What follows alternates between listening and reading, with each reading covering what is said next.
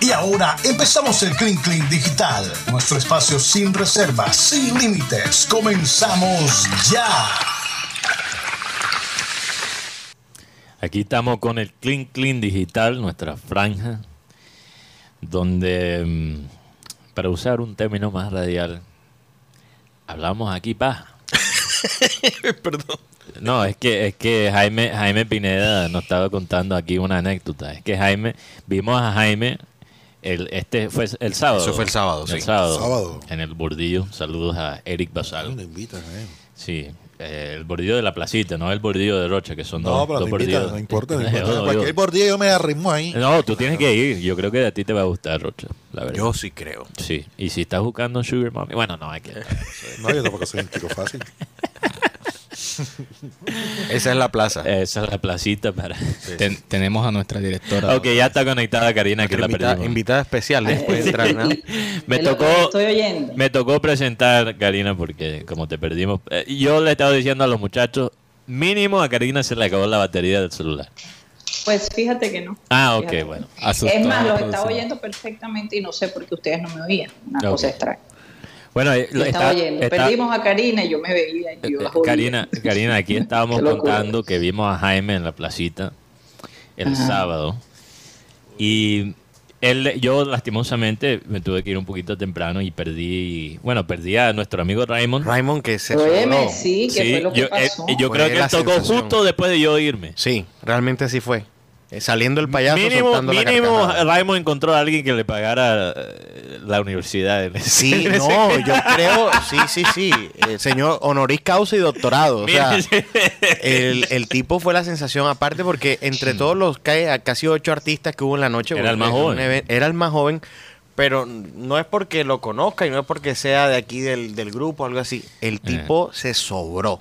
O sea, ya veníamos acostumbrados al bolero y llegó con una balada, llegó con un feeling diferente, joven. Más moderno. Exactamente, y se, se echó en banda a todo el mundo. Bueno. Oye, No, me estaba- tienes pero, pero Karina. Ra- Ra- Raymond vaya de nuevo para Sí, sí. verlo y sí. apoyarlo. Bueno, eh, qué, bueno que, que él tuvo mucho éxito porque me imagino que él va a regresar. Cuando deciste que de ahí, eh, soy sapo, ya, de ahí eh, le salió otra presentación. ¿A quién? De ahí, de esa noche, a Raymond. Perfecto. Oh, perfecto. Que mucha gente va, eh, o sea, que Me tienen otros negocios, que tienen otros negocios, Sí. van a- al, al bordillo, entonces es una Me buena... sentí Emilio Estefan esa noche. Yo fui el que lo llevó. En serio.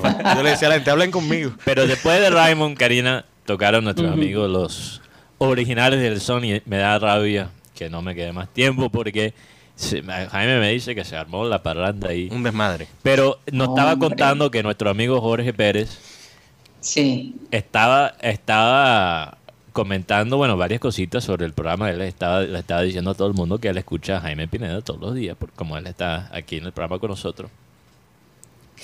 Eh, y además estaba diciendo que, que Jaime le estaba jodiendo la vida con eso de Jorge Pérez, el apodo que le pone Mercien, el, el, ¿cómo es? El de, el de Haití, haitiano. El haitiano. El haitiano del sí. grupo, nuestro amigo Mercien.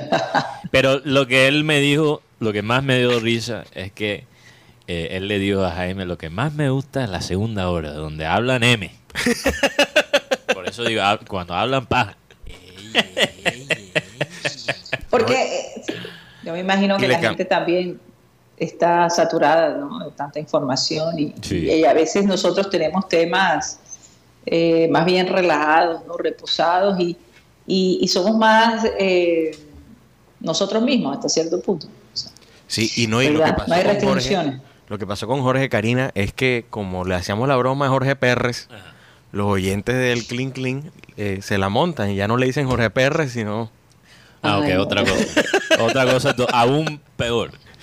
Pero él divertido, No, encantado. Jorge, o sea, Jorge maneja el perro. Sí, yo sí, sé sí. que sí, yo sé que sí, no se deja. No se No, deja eh, eh, barranquillero que no maneje perrateo Sí. está perdido. Así es. No, es que yo, yo, yo le debo. Yo, en los tres primeros años, yo, yo, como les digo, hice un máster en eso, porque de verdad que eh, cuando tú vives tanto tiempo en los Estados Unidos, como que te, te desubicas, ¿no? Un poco de, de la idiosincrasia de la gente acá y como que te, te sorprendes, aunque no lo creas. Lo que pasa es que el, Eh, el- el americano tiene pero, el derecho de, de estar ofendido. Aquí Sí. en, en la costa, ¿no? Aquí, Aquí tú si no tienes ese derecho. Si tú García- te ofendes, pierdes. García Márquez decía, eh, no sé si Rocha se acuerda de esa anécdota, eso fue una entrevista con Ernesto Macaulan, que él dice, tú llegas a Barranquilla el primer día y eh, ¿qué tal? ¿Cómo estás? Escritor, premio Nobel. El segundo día, Gabo, Gabo, ¿qué hubo, Gabo? Y dice, el tercer día te quieren agarrar el trasero. Sí. Oye, pero tú no sabes que, eh, que, que las mujeres en la, en la esquina, eh, hasta las mujeres en la esquina pidiendo dinero me perratean. Tú no Sí. sabes, "Eh, oye, gringo, no sé qué, blanquito, no sé qué. Ah, Tírame unas monedas por ahí, gringo. y ya. No puede ser. Así es, un niñito, me lo- tú no sabes, y yo, yo creo que lo conté una vez en el programa, no, Jaime no estaba todavía con nosotros, pero yo, yo no recuerdo dónde estaba yo. Ey, yo estaba caminando y un niño de 10 años me dio una nalgada.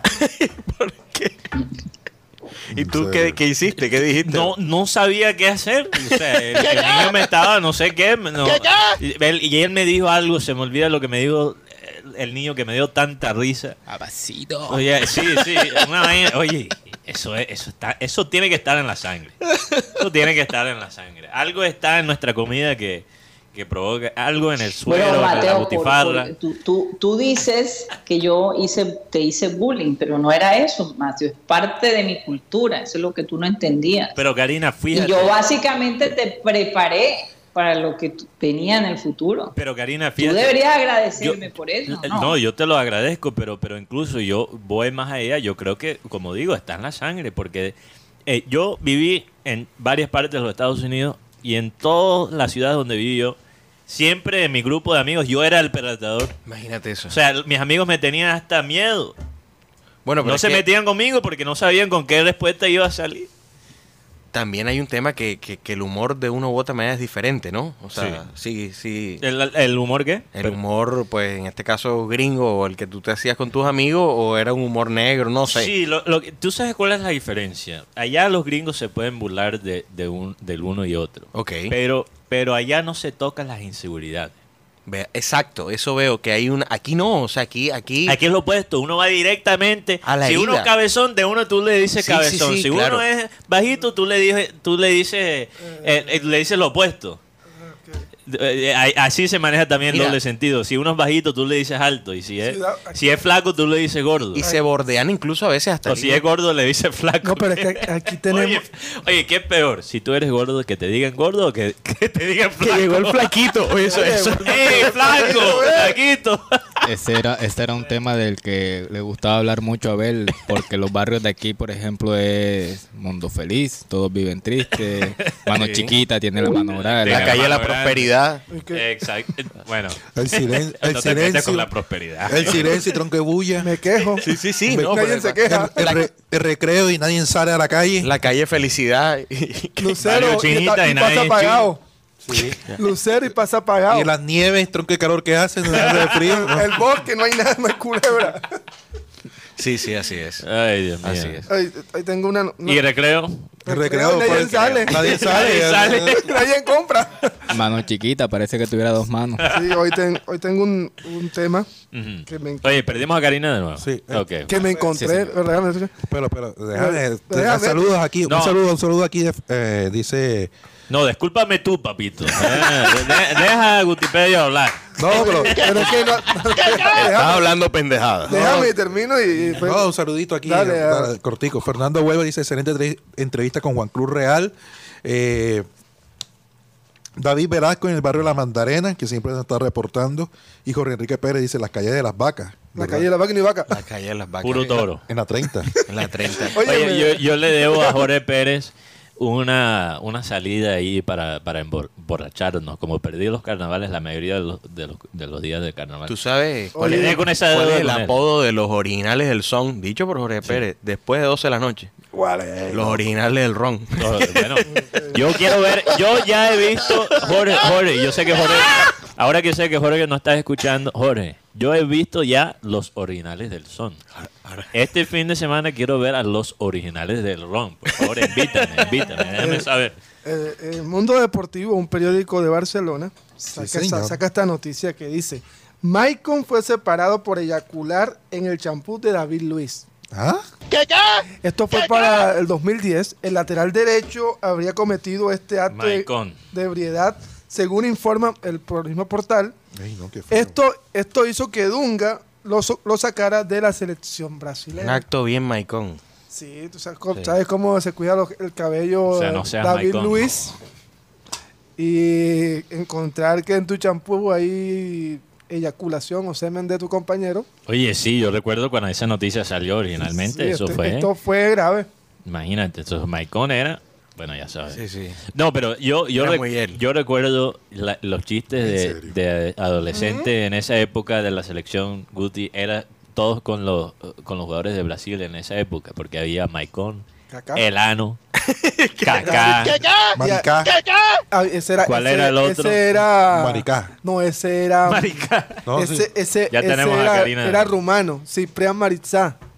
Es Maricá. Maricá. Yo creo que era pero, Maritza, pero- pero había otro, me, se me está olvidando El, otro. el ano Kaká. Lano. Elano, Kaká, Maicon. Sí. Fue- eh, Mm. Brasilero también. Sí, eh, después lo busco. En comerciales lo busco. Sí, lo pero busco. era- era muy- Pero, Karina, eh, entraste en el mejor. Tú sabes, un debate aquí filosófico. disertación. Una disertación aquí muy intelectual. la- ¿Por qué? Las conversaciones que tenemos en el Clean Clean Digital. Sí, señor. Pero no alcancé a escuchar el, el- el debate. Está Bueno, solo de los Gracias. apellidos de los jugadores de Brasil. O, remo- o remoquetes, porque muchas veces era el nombre. Porque el, no- el ano era el nombre del ano Bloomer. Ay, Dios mío. Ajá. Ma- ma- Ciprián Maritza, que era de. mm, Era de. Era romano. Eh, Kaká, que ya ese era su apodo. Y Mike, Maicon. O, o Maicon. No, Maicon. había, había uno más, pero después lo busco en comercial. Jaime, perdón, Karina. Señor. Antes de Popo. regresar con Karina González, que ya está con nosotros. Era Po- Popó. Sí, creo. Era sí, sí, claro. Era un jugador del Santos de Brasil. Pero bueno, ya. ya. Mateo, por Dios.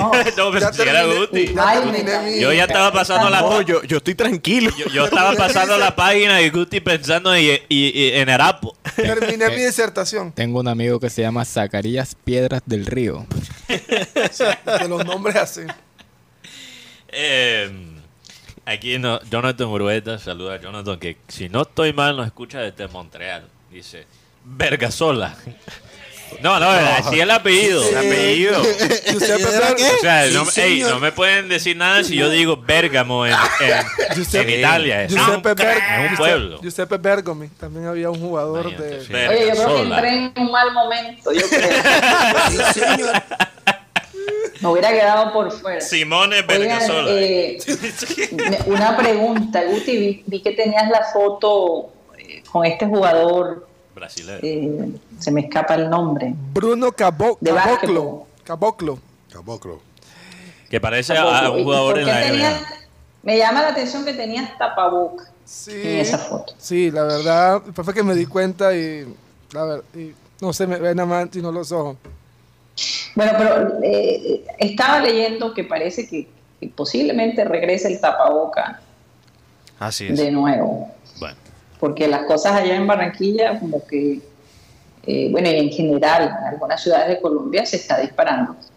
Eh, hay picos altos y, eh, digo, han dicho, no creen que van a ser tan extremas las medidas, pero pues van a pedir de nuevo que la gente use los tapabocas. Acá en Estados Unidos ya casi nadie usa el tapabocas y es tan raro ver una persona con tapaboca de verdad.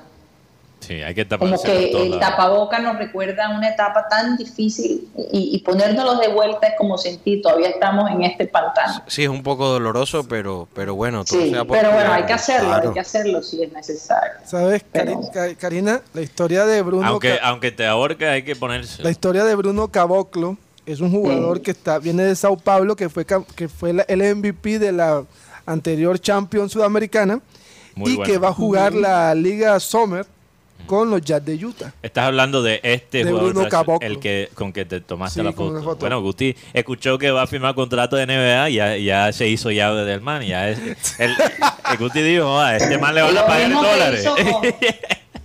con, con nuestro amigo de, de- de- de- de- ¿cómo es que se llama este programa? Dios mío. Ah, no, no. Se me están olvidando. De Chiringuito. Victorino, Victorino. Oye, Chiringuito. oye, hablando de, Pero, pero Chiringuito. espera, espera, Guti. Eh, Este jugador brasilero, curiosamente, tiene una tremenda amistad con Brian Angola, que es la estrella de la selección Colombia. ¿Ellos cómo se conocieron, Guti? se conocieron en Europa. en un, en partido que jugó Sao Paulo contra el equipo AEK de Atenas. Y ayer hablando con, con Hansel, atencia, me decía que estaba en- está tranquilo en Oviedo, pero que si lo llama Caparroso, él volvería a Barranquilla a jugar con Titanes porque su sueño es ser el primer colombiano con un equipo colombiano de ganar la Champions Sudamericana. Bueno, todo es posible en Barranquilla. Janina, aquí un dato interesante de un oyente, Manuel Cervantes, que dice, en el Mundial del 2002 salió Kaká por el ano. y la disertación. Son comentarios. Rocha, y eso es una nueva risa. Oye, sí, Rocha está debutando risa nueva. Dios mío, ¿qué es esto? Se Oye. va uno unos días y Pero eso a medianoche que te sale una risa de esas. Oye, oye, ponme... yo, yo me imagino, lo, lo, lo, como dicen en los after party después del programa. Me imagino. Oye, eh, Imagino cómo ta- será eso. también, también un saludo a Marcos Fidel Suárez, que aquí tengo la barriga llena. ¿Quién está haciendo ese sonido? La- la- no. Ah, no es ¿Cómo? Tox. ¿Cómo lo va a hacer? No, saludos a Marcos Fidel Suárez, que, que, no Que solamente quiere a Mateo. Sí. aquí se están quejando porque me trajo una arepa de huevo. Ahí los demás no comemos. Lo que pasa es que Marco, Marco Fidel conoce a Mateo desde que era un bebé. Sí, sí, le lleva mucha ventaja a ustedes. señor. Por lo menos que traiga un bollo limpio para partirlo acá. O- o, cuidado, porque si tenemos oyentes en Cuba, eso significa Sí, otra claro. cosa. No, y y también, en- hay- también aquí en, en el interior. Ah, en, sí, en, en Santander, Ah, si no estoy mal. ¿o? Bueno, Sí, allá, en allá no hay bollos que En estén limpios. perdón, Todos en los Cúcuta. bollos son sucios ahí. En Bollo. Cúcuta, bollo es otra cosa. Bollo de mazorca y queso. Lo Bollo mismo que bollo. papaya. Papaya, en, en, si no estoy mal, en Venezuela es una mala palabra. Papaya, ¿en serio? Papaya, sí. Sí. Papaya es el... el, el, el- la misma exacto. connotación del bollo, Mateo. Ellos le llaman, Uy. en Venezuela, a, mm, eh, digamos, los genitales feme- eh, femeninos le dicen vulgarmente papaya. Oh, Y a la papaya le dicen lechosa. Lechosa. Lechosa, lechosa. Sí. Ahora entiendo por qué una venezolana se ofendió cuando yo le dije que ella sí da papaya. Sí, señor.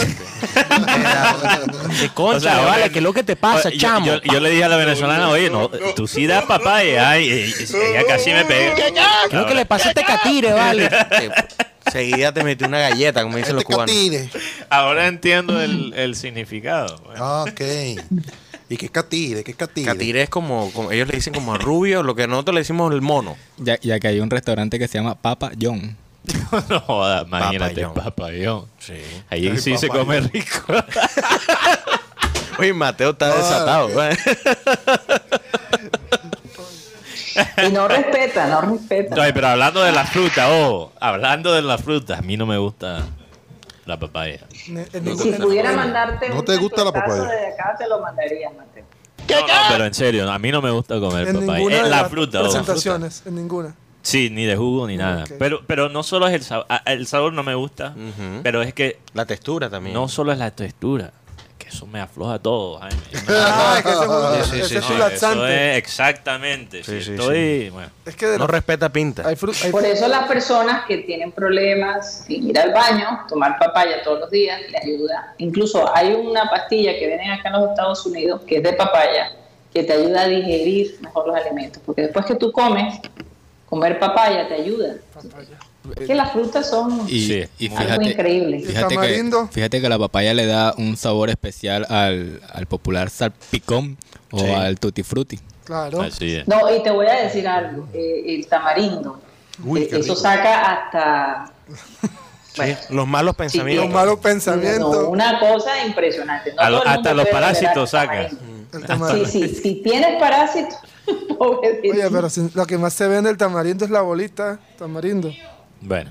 Eh, aquí Marcos dice, nuestro amigo Marcos dice, y en Brasil nunca agarres una buceta. O nunca lo pides. En Brasil, en Bruselas, buceta es el trasero de una chica. Yo creo que lo opuesto. Yo creo que muchos van a... Voy a coger a- una buceta. Sí, a Yo- pedir buceta en Yo Brasil. tengo entendido que Sí. la buceta Sí. es la parte de adelante de la mujer. No creo. Sí, claro. No tiene Hombre, sentido eso. eh, cambiemos de tema, señores. Yo creo que hay otras cositas. No, pero, pero sabes que, eh, exacto, tocando otros temas, sí es cierto que el, el lenguaje popular del costeño es realmente, nosotros estamos acostumbrados, obviamente, Muy pero es muy, y, y es muy ambiguo. O sea, por ejemplo, fíjate que el, em, en el tema de, yo no sé qué, qué tenemos nosotros con los animales, que todo lo queremos este, animalizar. Por ejemplo, una persona es rubia, le decimos que es un mono. Ajá. Ya, este, cierto, o sea, eh, tiene, por ejemplo, cuando algo huele mal, dice que huele a rincón de perra Ah, parida. ya entendí. O sea, Eh, siempre como un tema con, con el, con, el, con el animal. Cuando eh, te estás avergonzado, dice que hiciste el oso. Sí, claro. sí. ¿Qué es hacer el Pide lo que sea, menos la, menos la buceta. No, y ni siquiera mencionemos cómo se usa el gata. Cuando un hombre es bandido, le dicen que es perro. Es perro. O sea, siempre, cuando un tipo es, tú sabes. Bueno, ¿y este, sano? No, no, espérate. Este, cuando un tipo es como mañoso, le dicen que es un zorro. Una rata. Una que es rata. coleto. Es gol- Imagínate. Bueno, escoleto. Eh, Al que le gusta la ropilla, que es un burro. Oye, o sea, sí, tenemos un tema con el animal ahí bien extraño. Están así Sí, que... una fijación un poco extraña. Con los animalitos. Oigan, Eh, están así, que- Karina, que, que Jaime antes de ir al aire estaba haciendo los sonidos de, de- de un mono para calentar la voz. No sé qué- sí, eh, yo, yo pensé que era una rutina nueva de él, pero estaba ahí que calentando la voz. No sé si, si eso lo Oye, aprendiste en Mateo, Caracol, me gustaría Jaime. que al regreso de, de- después del corte comercial hablaras de esa película que te viste el día de ayer, que parece que... Mejor tema, eh, creo que... Sí. Pero bueno, ¿saben que Me tengo que despedir. desafortunadamente. Ay, no, pero tú eres Me chévere. tengo que despedir. No. No, no sea así. No, no, no. Se quedó Juan Pero Cruz ahora que no te es quedes tú. Es que yo tengo que eh, coger carretera hacia la Florida, entonces eh, el tiempo apremia. Ustedes me disculparán, pero yo sé que se van a portar bien, que van a manejar temas interesantes, solo- que constructivos, que La- la cambien vidas, que Eh, cambien eh, vidas. Karina, las conversaciones perversas de nosotros solo tienen sentido cuando estás tú, porque Claro. eh, lo que lo hace chévere, sí, eh, sí, ah, sí, por mis reacciones. por tus reacciones. que me ponen roja. y- Oye, Tox, búscame la risa malvada de Rocha. Tenemos la. Esa es la risa que tiene que usar Rocha. No, terrible. Oye, eh, Juan Carlos, gracias por, por traernos acá a Juan Cruz Real. Sí. El hombre estaba serio, ¿ah? Yo creo que Estaba. No le sacamos ni una sonrisa, nada más cuando vio a Juan Carlos que dijo, wow, te veo en todas partes. Yo creo que el hombre que- estaba estresado Juan por la reunión ¿será después. Que tú has reunión de entrevistado en otros programas. Perdón. Karina, no se escuchó la pregunta. No, que si Juan escuché. Carlos lo ha entrevistado en otro programa, porque dice que lo ve por todas partes. No, no, no. no. De No, prensa. no, sino que pasa que en el hotel, en la oficina, en entrenamiento, i- inclusive hasta en el restaurante. de prensa. Yo creo que culpa que, que, que- ¿Cómo? Sí, sí, porque una vez coincidimos en un restaurante. Dije, "Ay, ¿qué? Hasta coincide en el baño, me contó Rocha fuera del micrófono. Ya llévate la ropa para la parte. Yo creo que él hasta sueña contigo, Rocha, qué horror. Antes de entrar al inodoro, tú sabes, el- a- antes de entrar para, para eh, el inodoro, chequea que Rocha no esté al lado. Ahí viene, Detrás de la cortina del baño, él mira para este. ahí viene, ahí viene, ahí viene. Oigan, bueno, me despido de mis oyentes queridos y de, Sí. de todos ustedes. Mañana estaremos de regreso nuevamente eh, en satélite y después el Clean Clean completamente digital. Muchísimas gracias a mis compañeros y los dejo. Dejo en buenas manos a los oyentes de Cristiano. Y yo sé que estos muchachos se van. ¡No crees! Ya regresamos. Gracias, producción. Ya regresamos.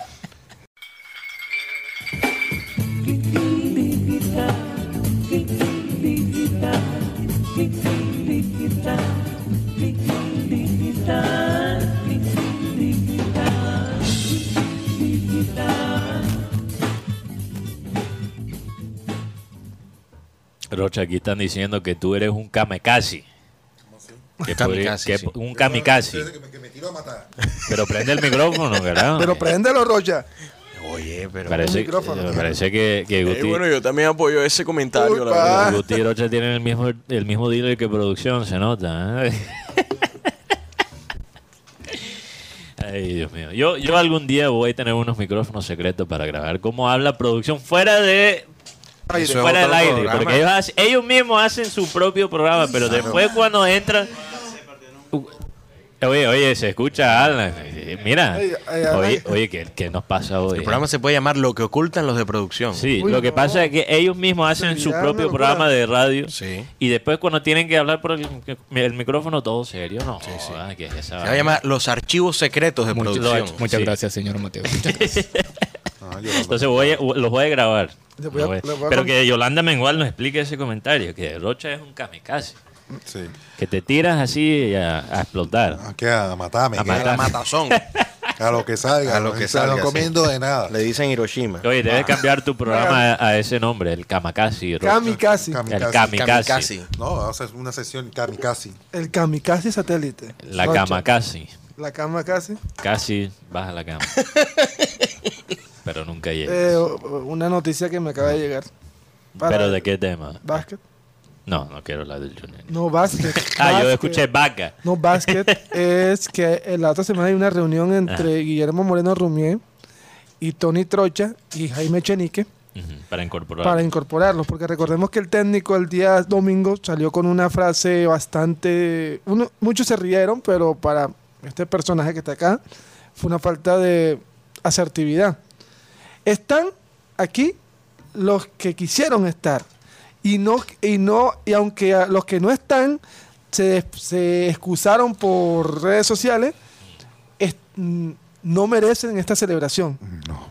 Entonces todo el mundo entendió, no estoy contra Jaime Chenique, no, pero la información que tengo es que hay una reunión entre Jaime Chenique, Tony Trocha y el técnico Moreno Rumier para aclarar este- esta situación. Me parece muy mal hecho de parte del técnico. Otra, otra razón más para cambiar de técnico en la selección de Colombia de básquet, porque imagínate, estás hablando de, un hombre como Jaime Echnin, que tú sabes lo que es llegar a, a la NBA, ser el primer colombiano en jugar. Y ahora mismo está en un, en un tiempo muy sensible para su carrera. Y obviamente, como Jaime mismo lo dijo públicamente, para él es un honor y sigue siendo un honor eh, representar a Colombia con la selección de básquet en estos, en, estos torneos de FIBA. Pero estamos hablando de, esto puede decidir su carrera profesionalmente. No, solo estamos hablando de, cómo eso afecta a Jaime Echenique económicamente en su vida personal. Esto podría afectar lo que las decisiones que toma Jaime Echenique podría afectar futuras generaciones de jugadores de básquet.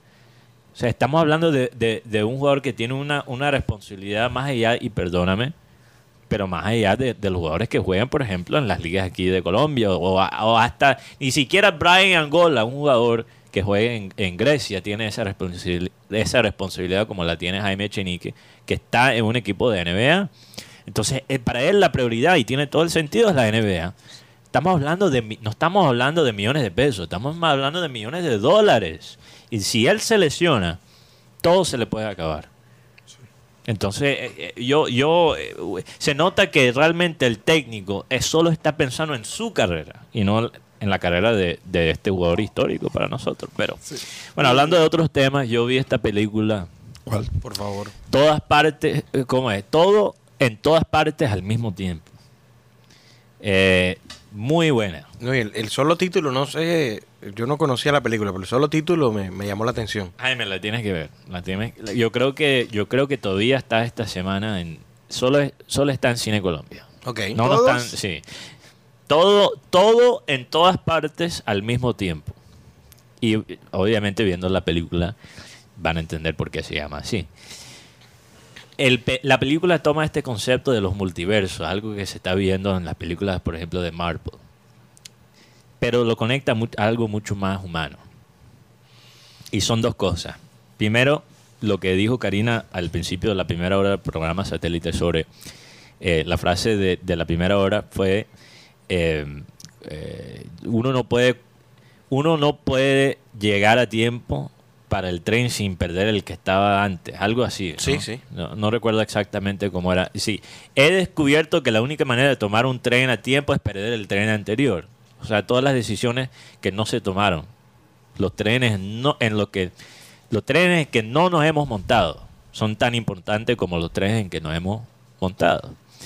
Y esto habla un poquito de eso porque la protagonista de la película es una mujer, una china, que, que es una mujer de familia, está pasando por un tiempo difícil con, con su matrimonio, con su hija y en su negocio. O sea, en todas facetas de su vida la cosa es tan tensa.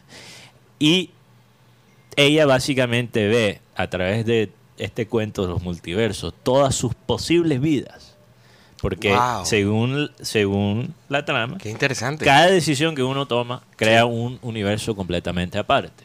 Que incluso esto es algo que dicen los científicos, por lo menos en teoría, ellos especulan que esto podría ser cierto, que cada decisión que alguien toma crea una- un uni- universo completamente aparte, o sea que hay un número de universos infinitos. Sí. Entonces ellos, ellos eso es lo que especulan algunos, algunos eh, físicos de teoría.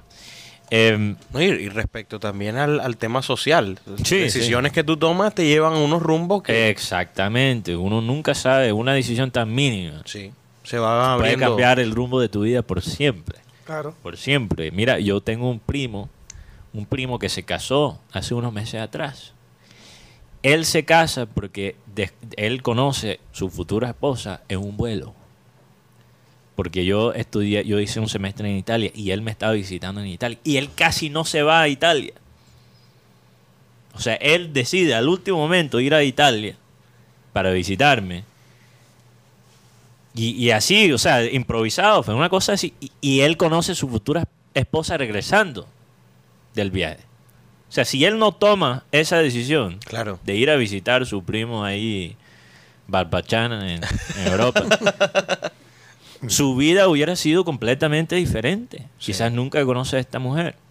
Entonces, el- la película explora esas cosas que me parece muy chévere. También explora otra cosa que son, yo creo que las cadenas de trauma que se viven en las familias. Porque uno a veces piensa que los problemas de uno son los problemas de uno. Y no es así. Yo por lo menos creo, y lo que cree, yo creo que los que escribieron esta película, es que los problemas de uno no existen en un vacío. Lo que tú estás sintiendo, lo que tú estás viviendo, hasta cierto punto sí está conectado a la experiencia de tus padres Claro, hay una y información. de tus abuelos. un Y, lastre, sí. exacto. Hay una informa Primeramente hay una información genética. Sí. Parece que se ha comprobado que el, el trauma se puede imprimir en la ADN. O sea, po- población, en el caso extremo, estamos hablando de Sí, casos sí, sí. como, como poblaciones que han vivido la esclavitud, por ejemplo. Sí. ¿ok? Que la- el trauma de la esclavitud está imprimida en, en el ADN de las personas que, que- que- que vienen después, en las futuras generaciones. Y es- Incluso en temas de enfermedades mentales. eh, enfermedades mentales, confirmado. no, y, y obviamente muchas cosas. Entonces, Trastornos. trastornos mentales, sabemos que los trastornos mentales son genéticos también. Sí. Eh, entonces, estas cosas son importantes. O sea, tú como padre no puedes, si tú estás teniendo problemas con tus hijos, no los puedes solucionar sin solucionar tus mismos problemas con tus padres. O por lo menos estar consciente. Porque obviamente nunca se va a poder solucionar todo en esta vida, lastimosamente, aunque se puede intentar.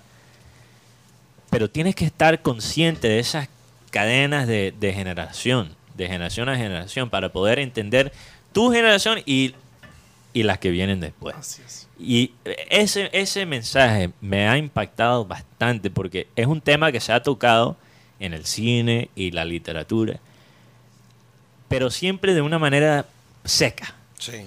Y esta película toma algo como el trauma de, no solo del inmigrante, pero también de, de varias generaciones y lo convierte en algo divertido. No, y que visto desde el mundo moderno. Y visto... O sea, no Exacto. estamos hablando de una historia de época, de una maldición, de, una- de, de ese o- romanceo que se le hace a la... Por ejemplo, Jaime, para mí el realismo mágico, en el fondo, es una manera de procesar o aceptar el trauma que nos, que nos dejó imprimido la vida colonial. Para Sí. mí, así yo veo, por ejemplo, el realismo mágico en, en Sudamérica, en Latinoamérica Interesante. como una manera de, de poder digerir y, y- y soportar ese trauma que, que hemos heredado. Y yo creo que lo que vemos en esta historia que, que usa la fantasía, la ciencia ficción, es algo semejante a lo que, por ejemplo, hizo Gao con 100 años de soledad.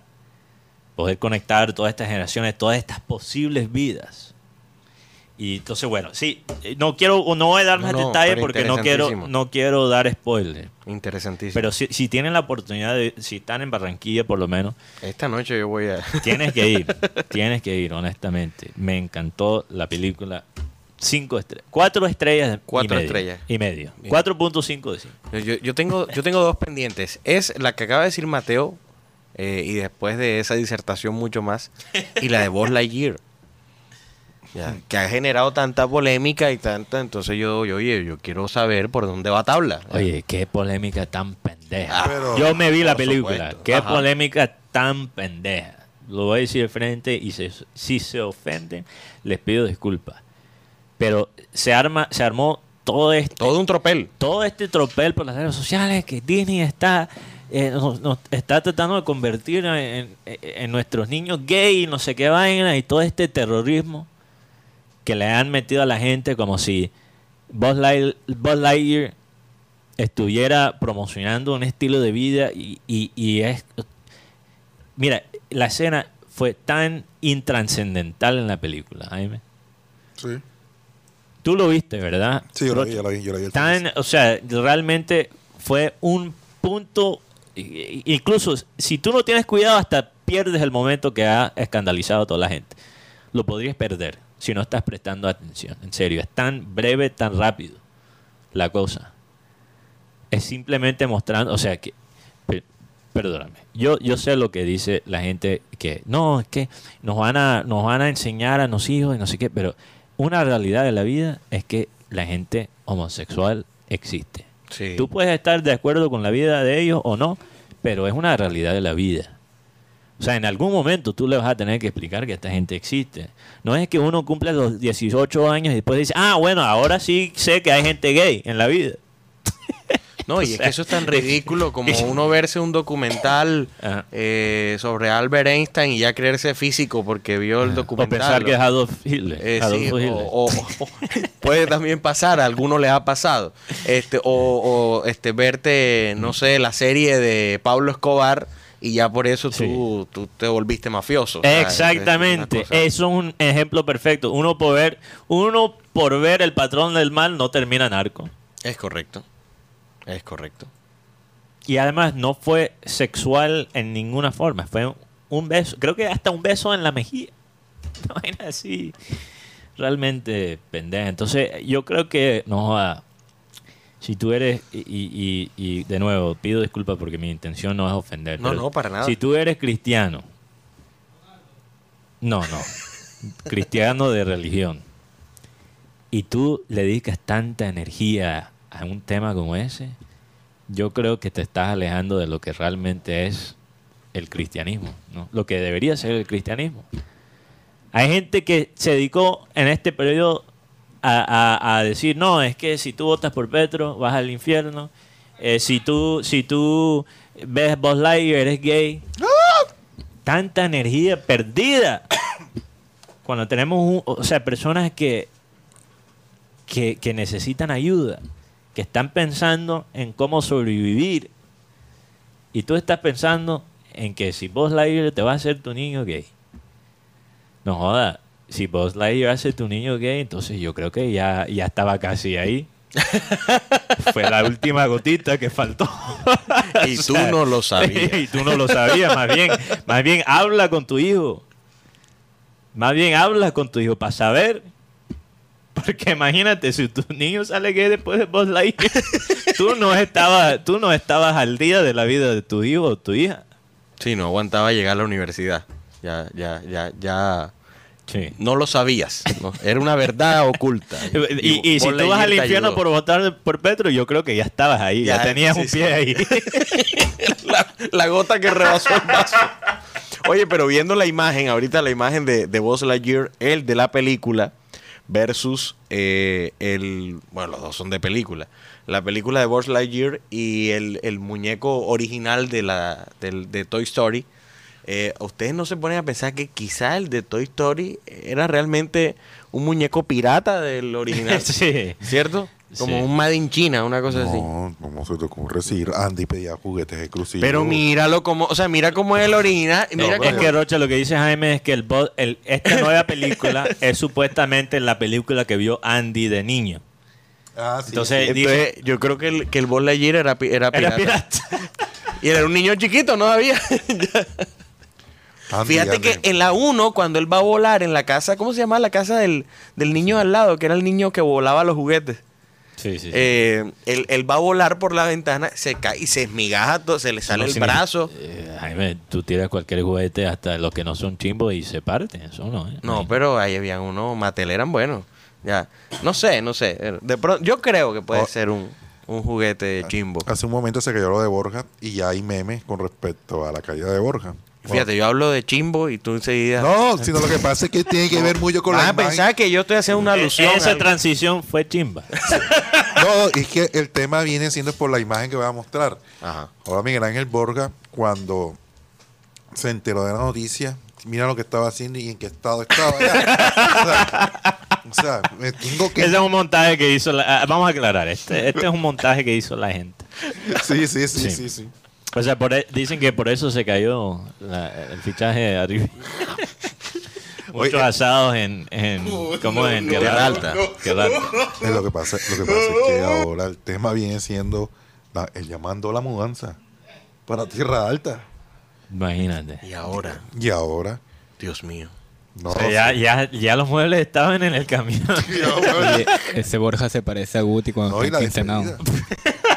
Que le hicieron también. oye, oye, Guti, defiéndete. Defiéndete, Guti. Siguen hablando, estoy, estoy escuchando. Guti se apagó con el tema del aire, ya me di cuenta. de. Yo creo que eso es un, yo creo que eso es un tema que va en, en- en familia. Si la familia decide que no es lo que quiere para sus hijos.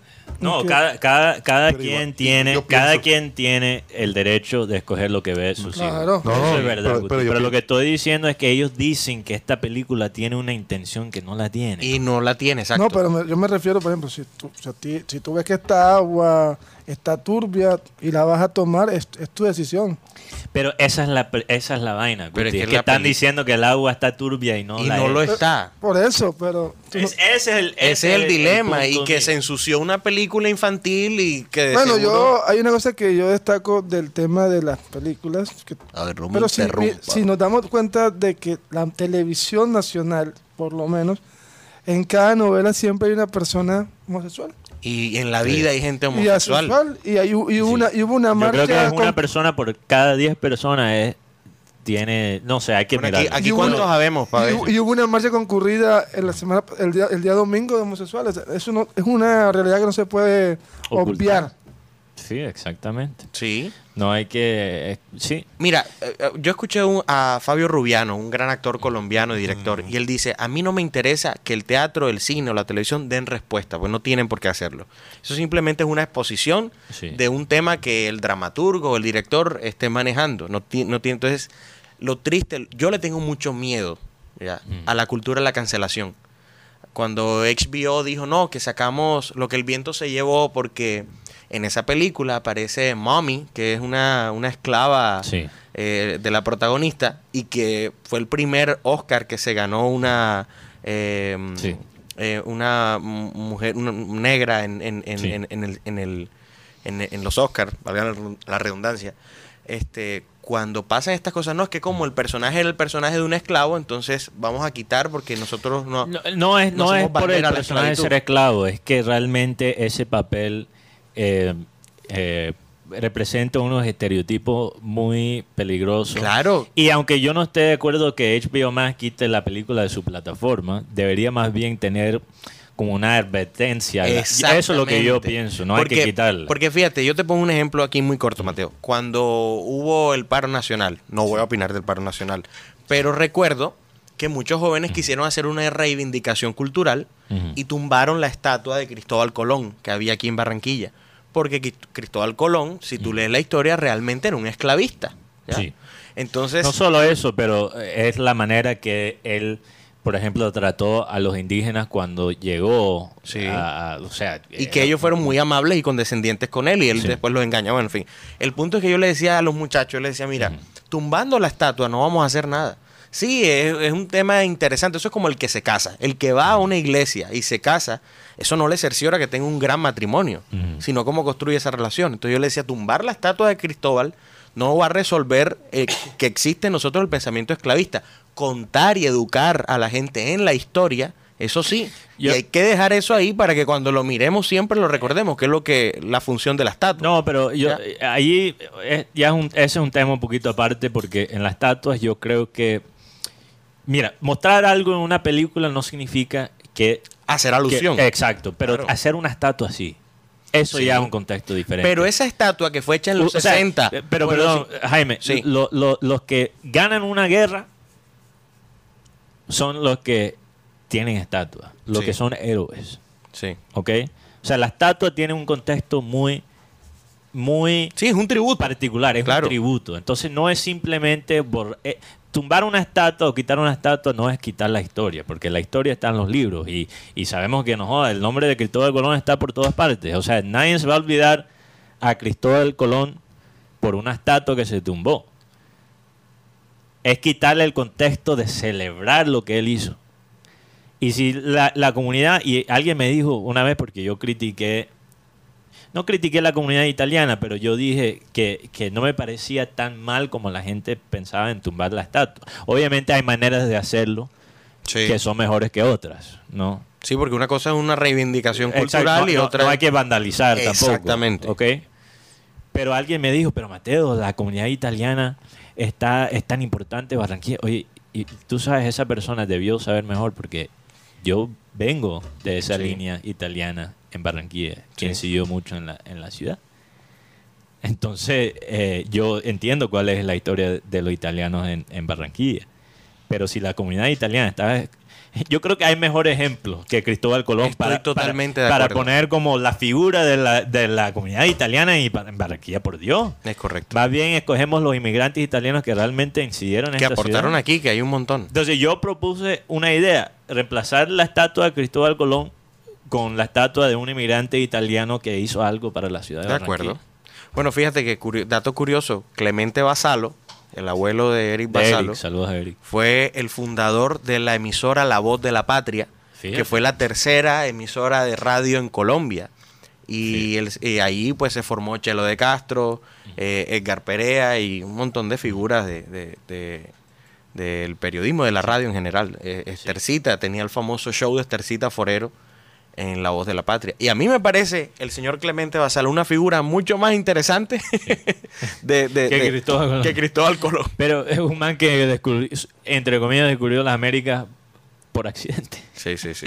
Pero Guti, Pensando que llegó a la India. sí, imagínate, sí, por eso hay ese término, los indios, es por culpa de ignorancia de Colón.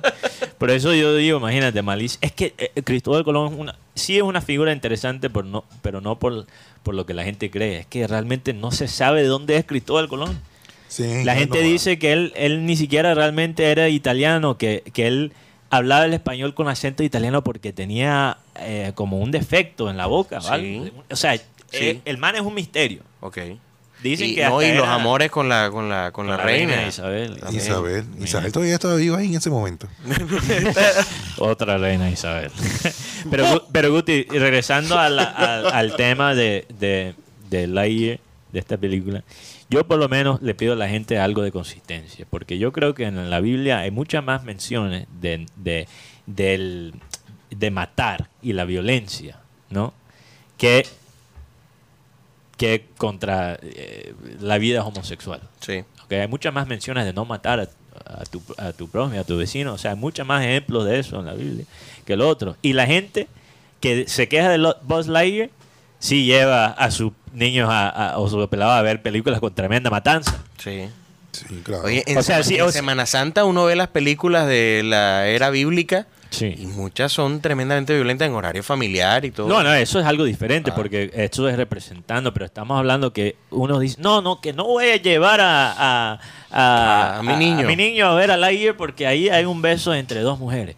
Pero después llevan a sus hijos a, a ver, no sé, eh, el, el Paseo 6, que tiene a Amparo Grisales coqueteándole a, a pelados de 17 años. Entonces, eh, mira, ¿a qué vamos nosotros? ¿verdad? Eh, lo que yo digo es que Está interesante eso. eh, eh, analiza las prioridades. Claro. Porque para mí el, el, el beso gay de Lightyear debería, debería estar muy baja en las prioridades. Excusa. Mira, nuestro mundo, la naturaleza, nos está pidiendo a gritos que, que- que- que usemos un, un- un tratamiento diferente. Eso para mí, para la iglesia cristiana debería ser la prioridad, porque en la Biblia sí es muy claro. Dice que, que los humanos son los que cuidan, los encargados de Dios de cuidar esta, esta tierra. Entonces, ¿por qué es que las iglesias escogen el aborto y la homosex- homosexualidad y la política como sus prioridades? Eso no es lo que dice la Biblia, no. Dice, el hombre está encargado de cuidar nuestra nat- naturaleza. ¿Por qué eso no es la- el enfoque de la iglesia cristiana? Eso Hemos debería- perdido- Ese debe debería ser la causa número uno de, de- o sea, la causa social número uno de la iglesia. Hemos perdido la- lo- lo- el sentido Sí, de la prioridad. va- eh, proceso formativo en los niños, por ejemplo, si usted no quiere llevarlo a ver eso, explíquele el por qué usted no quiere llevarlo. ¿Pero por qué, papá? Porque entonces se convierte en esto, una hay cosas peores, No, de pero verdad es te que- lo voy a decir así, hay cosas peores, hay cosas que la iglesia como tal ha perdido su rumbo. sí. Todo ha perdido su rumbo. ¿Y sabes cuál es el problema? Que a, que a todo lo, a todo lo malo lo llamamos bueno y a todo lo llamamos malo. Sí, hay, hay áreas grises No, yo le doy un consejo a los padres. No se den mala vida. O sea, lleven al hijo y vean las películas. Y- porque y tener la fin- conversación. con- Claro, porque el tema aquí es que ellos para evitar la conversación no llevan al niño a la, al, al cine. Es por eso. Porque igual el niño se va a enterar, va, va a adquirir la información ya sea en la calle y va a ser peor. El niño te va a Por la decir- manera como la quiera. Porque no te va a decir. Es. Es porque el niño te va a decir, mala- "Expl- ¿qué quieres que, quieres que te enseñe? No, entonces a, a recibir esa información me decir, pero no le digas a tu mamá, a tu papá, ahí es que cuando ya vienen los inconvenientes con los niños. Imagínate, yo, yo recuerdo que cuando tenía 12 y 13, habían pelados que decían, si te haces mucha la paja, vas a terminar gay. O te vas a la mano. O sea, así, piensa, así piensan, así piensan los niños. Y tú quieres que tu niño aprenda de esa manera sobre la sexualidad, sobre... Es mejor tener esa conversación tener que la la conversación de frente, de Claro. frente. Y es que el tema también de la sexualidad hay que hablarlo porque después el niño recibe una información tergiversada o con demasiadas cosas que tú después No llegó el niño. ajá, pero- ajá, No. ah, vamos a la sexualidad. No. ¿Qué quieres que te explique, papi? O sea, Oye, por pero, favor. pero también, pero también, especialmente con los hijos eh, mayores, ¿no? Deje también de escu- escucha a ellos cuál es el concepto de ellos, porque incluso tú podrías aprender algo de. Por eso te dicen, De acuerdo. ¿qué, qué- qué te explico, papi? O sea, hay cosas que uno como... No, papi, ya yo. Oye, estoy- ¿tú- tú te imaginas- Ando por ahí. tú te imaginas- no me tienes que explicar nada. Te explico yo a ti. Papi, yo te explico así. que veo que estás peleando mucho con mi mamá. Habla- hablando de películas, Rocha. por lo menos esta última, Los Minions, la que está en carterera, eh, este que se llama El ascenso de, Gru- de, de Grow, ¿cómo es? De Gru, De Gru. de Gru, de Gru, se convirtió en la cinta con la mejor taquilla en el fin de semana del 4 de julio en. Estados Unidos. Eh, cosechó 129 millones de dólares de viernes a O lunes sea, ¿cuántas películas hay y, su- y superó a los 115 millones de Transformers 3 de 2011. Transformer Tremendo. 3. Oye, oye, do- do- dos. eh, oye, ¿cómo ha decaído semana. los efectos especiales? Porque la- esas películas de Transformadores se ven mejores que las películas de Marvel hoy en día. Ah, sí, sí, sí. Qué vaina. Pero aquí dos comentarios interesantes. Primeramente, Alberto Mario Angulo Villanueva corrige a Rocha sobre Toy Story. Oye, qué tema tan interesante estamos tocando ahí. tan Pues, trascendental. Muestran un comercial. En la misma película Toy Story 1 muestra un comercial del juguete, es decir, el juguete de Andy sí era original. Ah, ok. Discúlpame tú, papito. No, que- y el otro, Y lo otro es que el señor Chimichanga dice en la Biblia se menciona la prohibición de las relaciones homosexuales. Yo no estaba diciendo que no lo dice. Además, el, eh, en la Biblia dice que se prohíbe todas formas En de relaciones dice que se sexuales que, no... comer chich- er, chicharrón, No, no, cerdo. sí, bueno, no, pero bueno, ya dice- eso es, pa- dice- es la parte de costumbre. Como Pero tal. espera, Guti, eh, lo que estoy diciendo es que... Ah, es que... eh, Pero eso es lo que digo, Guti. Para algunas cosas es de cu- culturalmente No, y otras cosas no. No, pero espera, espera. Hablando de la comida. Sí, yo sé, pero bueno. eh, el- no, Hablando de la que no comida. voy a hacer Hablando de la comida. No voy a hacer el Hablando de la comida. Benji Bula me está, ya me vio la cara de maldad y dijo: No, yo Sí, sé qué ibas. sí. Los gustos del paladar también cuentan. Ya, ya, ya.